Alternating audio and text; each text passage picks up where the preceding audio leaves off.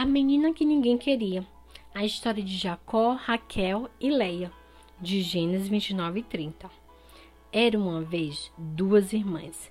A irmã mais nova era muito bonita e seu nome era Raquel. Mas a irmã mais velha eh, não era tão bonita assim. Alguns pensavam que ela era até feia e seu nome era Leia.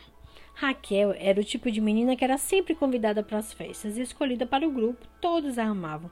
E a pobre Leia? Dificilmente alguém poderia até mesmo notá-la. Um dia, seu primo Jacó veio para ficar. Ele era um dos filhos de Isaac, que é filho de Abraão, e estava fugindo. Jacó havia roubado, enganado e feito alguns inimigos, inclusive seu próprio irmão, Esaú, e agora ele estava tentando se esconder. O mais engraçado é que Jacó, de todas as pessoas, foi a pessoa a quem Deus deu a promessa especial. Eu salvarei o mundo através de sua família. Você já pensou? Às vezes Deus escolhe pessoas de quem menos esperamos, como podemos ver. Jacó ficou trabalhando por muito tempo para o seu tio Labão. Um dia Labão disse a Jacó: Eu decidi te pagar pelo seu trabalho. O que você quer? Um súbito pensamento passou por sua mente. Que tal uma das minhas filhas? Jacó olhou para Raquel e olhou para Leia. Qual ele escolheria? Claro, ele escolheu Raquel.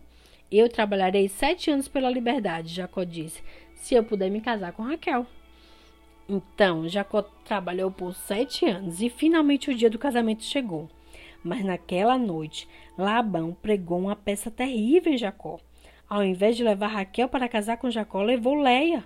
Naqueles dias não havia eletricidade, então estava escuro em suas barracas, e além disso, mulheres usavam véus e não se conseguia ver seus rostos claramente. Por isso Jacó não suspeitou de nada.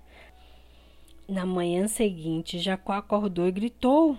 Sua nova esposa estava mentindo bem ao seu lado, pois esta não era Raquel, era Leia. Jacó pulou da cama. Labão, ele gritou, seu salafraio, você me enganou. Labão disse: Trabalhe para mim por mais sete anos e então poderá casar-se com Raquel. Então, Jacó Trabalhou para Labão outros sete anos e finalmente Raquel se tornou sua esposa. Agora Jacó tinha duas esposas, mas de suas duas esposas, Raquel era a que Jacó amava mais. Ninguém me ama. Leia disse, ela pensou, eu sou tão feia. Mas Deus não achava que ela era feia. E quando ele viu que Leia não era tão amada e que ninguém a queria, Deus a escolheu para amá-la especialmente para dar a ela um trabalho muito especial. Um dia Deus mandaria o Salvador de todo o mundo, através da família de Leia, através dos filhos do seu ventre. Agora, como Leia sabia que Deus a amava em seu coração, de repente não importava mais para ela se seu marido a amava mais ou se ela era mais bonita. Alguém escolheu alguém que a amava, sem nunca parar, nunca desistir, sem interrupções, sempre e para sempre a amaria. Então, quando ela teve um filho, menino, ela o chamou de Judá, que significa este é o momento em que eu louvarei ao Senhor. E foi exatamente o que ela fez. Vocês nunca adivinharão que trabalho Deus deu a ela. Vejam vocês, quando Deus olhou para Leia, ele viu uma princesa. E certamente isto foi exatamente o que ela se tornou. Um dos filhos dos filhos dos filhos de Leia seria um príncipe, o príncipe do céu, o filho de Deus. Este príncipe amaria o povo de Deus. Eles não precisariam ser bonitos para ele os amar. Ele os amaria com todo o seu coração. E eles seriam bonitos porque ele os amaria da mesma forma que Leia. Vejam vocês, amiguinhos, que Deus ama todas as pessoas. Não existe feio diante de Deus.